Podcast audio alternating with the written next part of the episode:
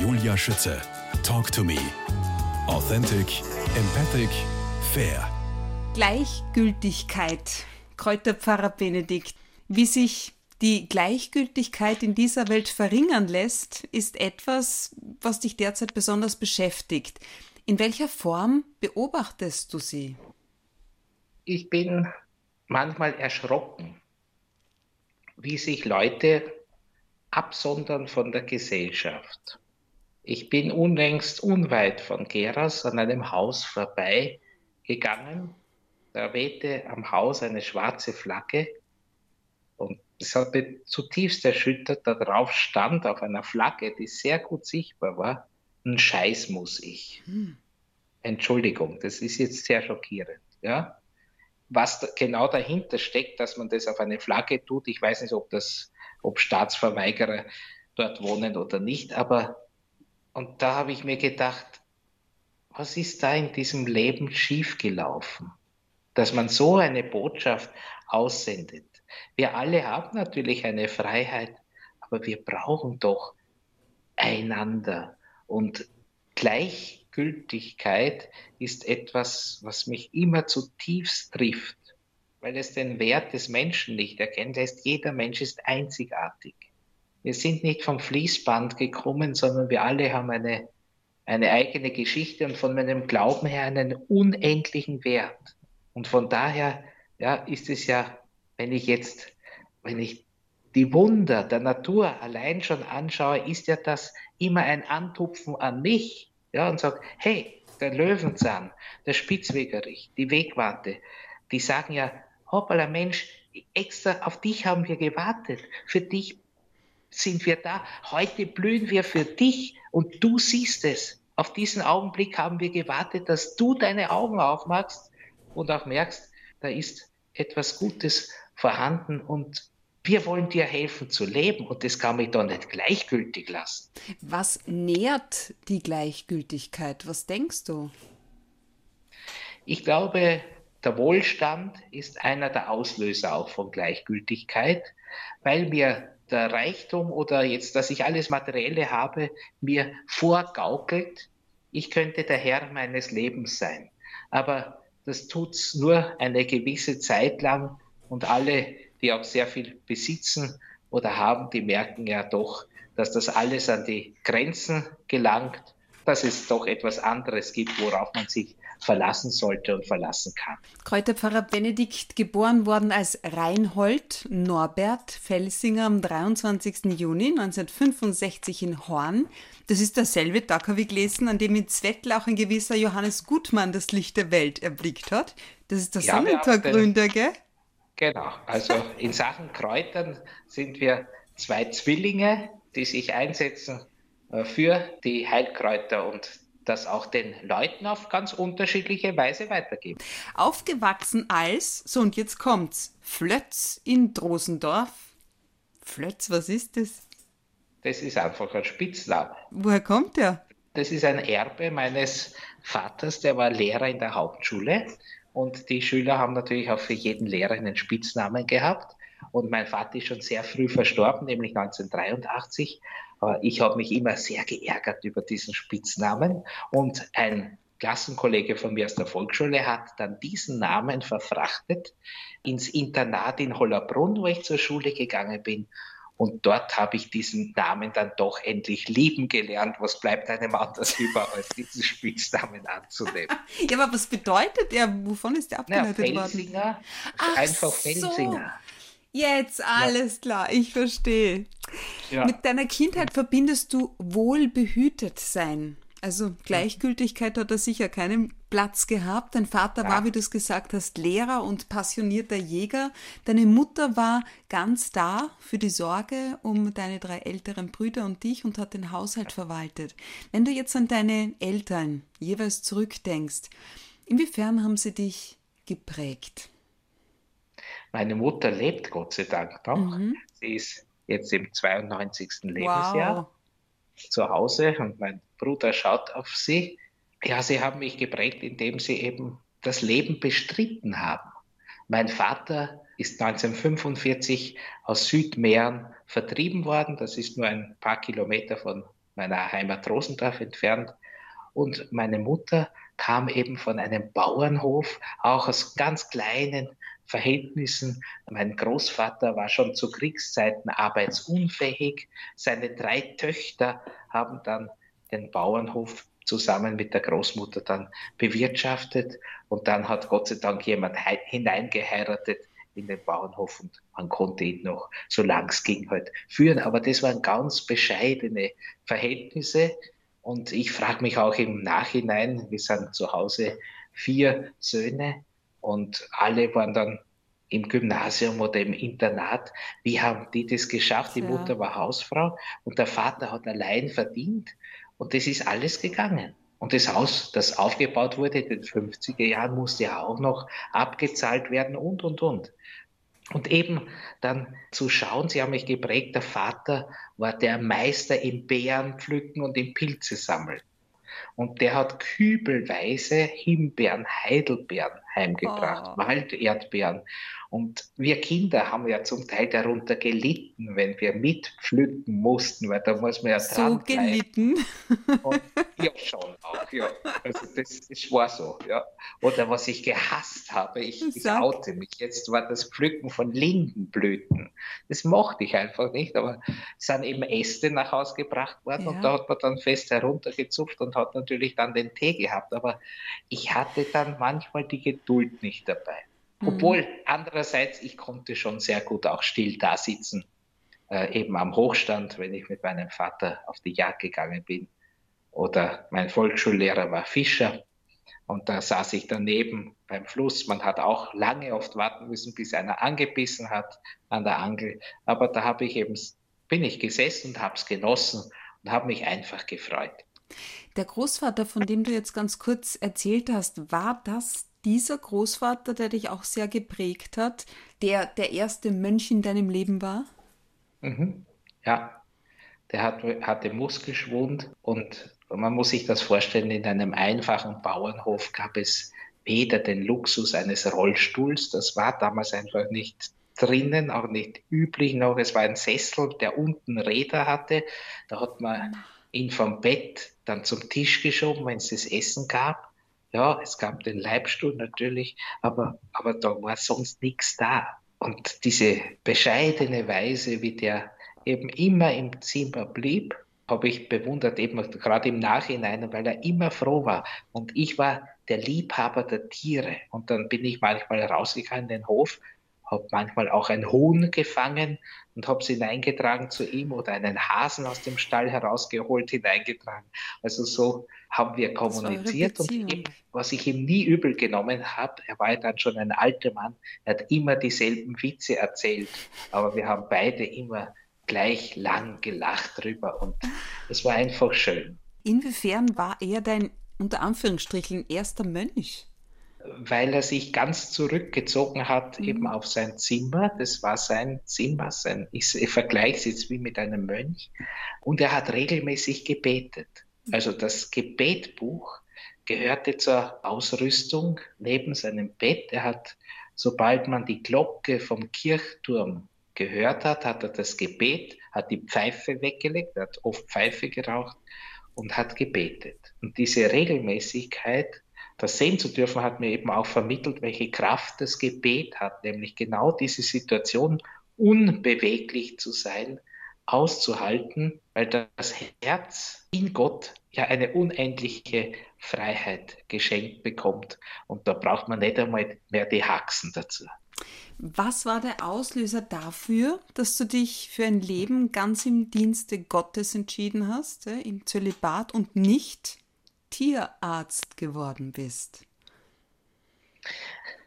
Die Faszination des kirchlichen Lebens einfach, was ich von klein auf mitbekommen habe, die Liturgie und dann auch natürlich zu sehen, dass das, das Ganze einen ganz tiefen Sinn hat und dass ich, dass ich für viele da sein darf. Wenn ich ins Kloster gehe, wenn ich dann später, und heute bin ich es ja, als Priester wirken darf, darf ich jeweils, wenn auch oft nur kurz ein Bestandteil von vielen familiären Situationen sein, die ich versuche im Glauben aufzufangen oder eben das, wo ich auch berührt worden bin, einfach weiterzugeben. Und das kommt gerade in Notsituationen mhm. dann auch zum Tragen. Was machen deine drei älteren Brüder beruflich? Ganz verschiedene Berufe. Einer ist, ist schon in Pension, ja. also und ist auch arbeitsunfähig. Einer arbeitet jetzt als Tischler und der andere ist Gymnasialprofessor in Horn. Woran glaubst du?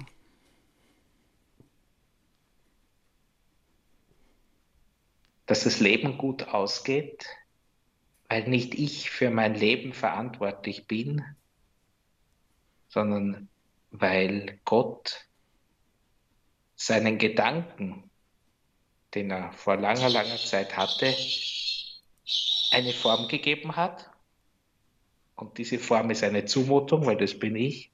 Geht's Aber auf? Diese, Nein.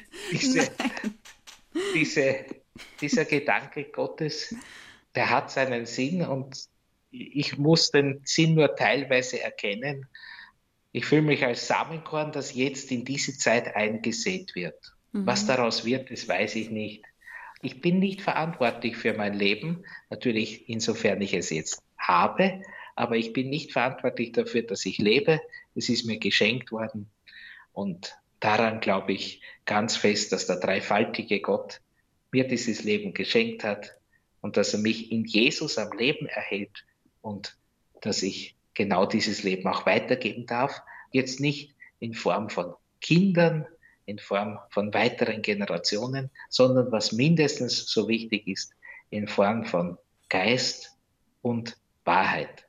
Das heißt, damit beschreibst du die Bezeichnung Staffelträger des Lebens, als der du ja, dich siehst. Genau das, ja.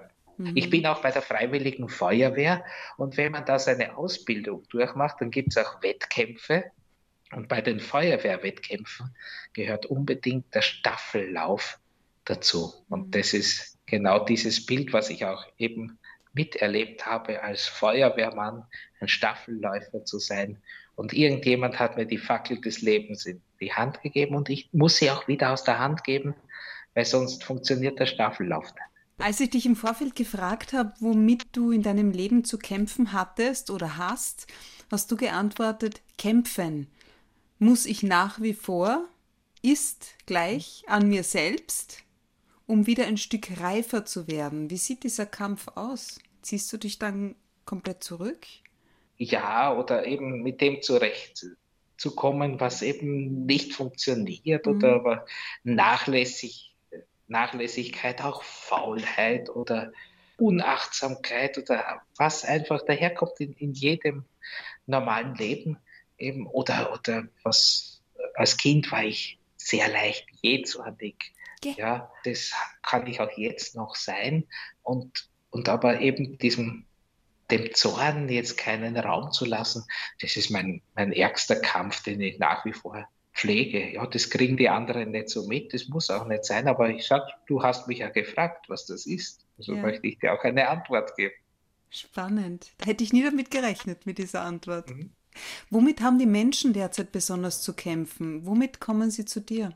Mit verschiedensten Anliegen. Natürlich körperliche mhm. Wehwehchen oder Krankheiten, oder wie sie mit anderen Menschen umgehen sollen. Wenn zum Beispiel in der Familie ein Pflegefall ist oder ein Krebskranker, was, was, was kann man da tun oder wie kann ich diese Situation auffangen? Handle ich da richtig? Und das ist oft ganz, ganz wichtig, einfach hinzuhören, einfach nur zuzuhören, damit der Mensch die, die Last, die er zu tragen hat, auch irgendwo abladen kann und wo er auch die Sicherheit hat, dass das jetzt nicht weiter erzählt wird oder gar zu einem Stoff für Schlagzeilen gemacht wird.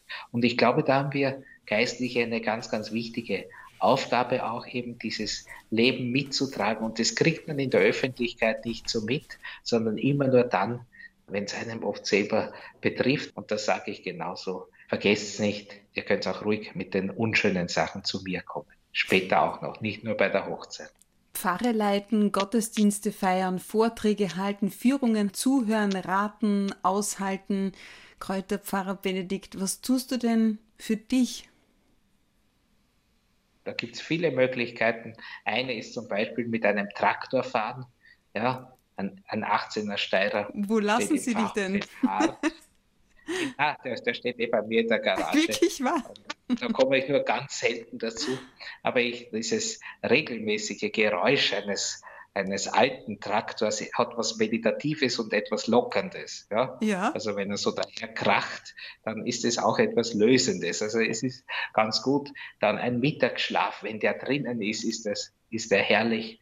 Oder einfach nur meine Sachen packen und einmal rausgehen, wandern. Ja, oder das machen mir meine Freunde schon zum Vorwurf, wenn wir irgendwo auf Urlaub sind. Ich schaue mir jede Kirche an. Und in jeder Kirche hole ich mir auch Kraft. Also das ist natürlich berufsbedingt, bin ich oft in der Kirche, aber ich möchte auch gern die Kunst betrachten, die es da gibt. Einmal ein Eis essen. Tascha her, welche genau. Sorte denn? Eine meiner Lieblingssorten ist Pistazieneis. Eine besondere Faszination üben auch Antiquitäten auf dich aus und Gänse und ja nicht fremde Hunde. Ja, genau, richtig von der Kindheit an habe ich ein bisschen eine Hundephobie mitgenommen. Wenn ich einen Hund kenne, dann liebe ich ihn sehr wohl. Und äh, Gänse, die hüten meinen Pfarrhof. Da schaue ich, wie alt sie werden können. Und wie viel hast ja, du denn? Also, das sind 14 Stück momentan und die dürfen nicht geschlachtet werden. Die können ziemlich laut sein die können sehr laut sein und die haben auch eine Wachfunktion. Also es gab noch keinen Einbruch im Pfarrhof. Das glaube ich gern. Und die haben nämlich ganz schöne Beißerchen, so viel ich weiß. Meine, meine Großeltern hatten nämlich auch Gänse. Ja, vor allem dann, wenn sie Küken haben, sind sie besonders aggressiv. Da, da traue ich mich selbst auch nicht hin. Weil ich gelesen habe, eben Antiquitäten, die üben eine besondere Faszination auf dich mhm. aus. Darfst du da nur schauen oder darfst du auch mal was kaufen? das kommt aufs Geldbörsel an. aber, aber ich habe den Luxus, dass das meiste ohnehin vorhanden ist und als Ordensmann selber gehört ja, das, was im Stift da ist, der Gemeinschaft mhm. und auch die alten Kunstschätze, ja, mitwirken zu dürfen, um die Kunstschätze zu bewahren, um sie ins rechte Licht zu rücken und ihre Botschaft, die oft auch drinnen steckt, weiterzugeben. Also da ist schon sehr viel da und so das ein oder andere kleine Bild, das habe ich schon auch, aber das ist jetzt nicht weltbewegend und hat, macht auch keine großen Summen aus. Nein, um das geht es auch, glaube ich, gar nicht, gell? Na, na, aber um das Behüten, um das Bewahren, damit der andere später auch noch was hat. Pfarrer, Kräuterpfarrer Benedikt Felsinger, jetzt der Ordensname. Benedikt, wonach richtet der sich eigentlich? Warum hast du den bekommen? Das war die Entscheidung des damaligen Abtes, und außerdem ist unser Nachbarstift, unser Nachbarkloster ein Benediktinerkloster. Und somit war wieder einmal ein Benedikt fällig bei uns, damit auch der Benedikt im Konvent vertreten ist. Deswegen heiße ich Benedikt. Ich bin sehr zufrieden mit dem Benedikt und freue mich bis heute noch immer über diesen Namen. Ich bin meinen Taufnamen gar nicht mehr gewohnt. Wirklich, ich wollte jetzt, das wäre die nächste Frage gewesen, ob du überhaupt noch auf Reinhold Norbert hörst. Nein, höre ich ganz selten. Also da schrecke ich immer auf und dann muss ich kurz nachdenken und dann. Wie geht's. nennt dich deine Mutter? Die sagt beides, aber meistens Benedikt. Tatsächlich. Hat sie sich ja. daran erst gewöhnen müssen oder ist ihr das leicht gefallen? Na, das, also ich habe das nie so wahrgenommen, dass sie sich da schwer getan hat. Ja, also es ist erstaunlich, ja. Mhm. Als Chorherr des Stiftes Geras, welche Aufgaben und Pflichten umfasst so eine Funktion? Klösterliches Leben bereit zu sein, um an der Gemeinschaft mitzuarbeiten und mit seinen Talenten diese Gemeinschaft aufzubauen im Kloster. Und das sind natürlich verschiedenste Talente und bei mir ist eben dann der große Posten Kräuterpfarrer dazugekommen und das ist eine wunderschöne Aufgabe, weil sie dient ja auch der Seelsorge und somit auch dem Zweck des Klosters, wenn man das jetzt so benennen darf. Das klingt ein bisschen hart, aber warum nicht mit Pflanzen für die Leute da zu sein? Apropos Dasein, nächstes Jahr wird es eine sehr große Ausstellung bei euch geben im Waldviertel im Stift Geras. Inwieweit genau. bist du da 900 involviert? Jahre, 900 Jahre Prämonstratenz und wir dürfen herzeigen, was wir haben als Stift, als Mitglied des Prämonstratenzerordens, der vom heiligen Norbert vor 900 Jahren in Prämontré gegründet worden ist. Und mein Stift, das Stift Geras, ist eben das, das vom ganzen Orden auf der Welt die längste durchgehende belebte Tradition hat. Das heißt, wir sind das Kloster des Ordens, das seit der Gründung ohne staatliche Aufhebung durchbesteht, obwohl es oft zerstört worden ist, aber die Gemeinschaft von Geras ist nie aufgelöst worden und hat selbst den Dreißigjährigen Krieg überdauert, zwar in einer Pfarre des Stiftes, nämlich in meiner Heimatstadt Rosendorf, weil die war am besten befestigt, aber eben da ist die Gemeinschaft wieder zurückgekehrt und da sind wir sehr stolz drauf. Und auch das ist eine Führung, eine Fügung, ein Geschenk. Und wir wollen darauf vertrauen, dass auch die Zukunft von Gott für uns als Kloster bereitet wird, weil wir ja genug zu tun haben, um für die Menschen da zu sein. Dein Lebensmotto lautet, am größten aber ist die Liebe. Wie kommst du da drauf? Ja, das steckt in mir drinnen als Mensch und ist außerdem ein Primizspruch. Korintherbrief, dieser Spruch wird auch gern bei Hochzeiten verwendet. Äh, man kann die Liebe ja nicht aufdröseln, aufteilen auf eine Liebe, auf eine weltliche Liebe oder eine kirchliche oder geistliche Liebe. Liebe gibt es nur eine. Sie ist ja auch eine göttliche Gabe. Und Gott ist die Liebe, sagt der Evangelist Johannes. Und das ist auch der Motor des ganzen Lebens. Abschließend möchte ich äh, noch Dieter Kinas zitieren, Schweizer Landschaftsarchitekt. Er hat gesagt, der Garten ist der letzte Luxus unserer Tage, denn er fordert das, was in unserer Gesellschaft am kostbarsten geworden ist. Zeit, Zuwendung und Raum. Wie siehst du das? Ja, ich kann mich diesen Worten eigentlich nur anschließen. Luxus bedeutet ja immer, dass es etwas Wertvolles ist, dass es ein Geschenk ist. Und wir sollten uns genau das leisten, weil wir versklavt sind in der Technik. Wir kommen ja aus der Zivilisationsära des 20. und des 21. Jahrhunderts. Und deswegen sollten wir uns den Luxus leisten, um mit den Pflanzen, die im Garten sind, auch einen engeren Dialog zu führen, die uns auch wieder besser auf die Spur Gottes bringt. Und das mag ein Luxus sein, aber letztendlich ist es auch ein viel höherer Wert und bringt dem ganzen Leben ja eine Qualität, die wir uns nicht nehmen lassen sollten.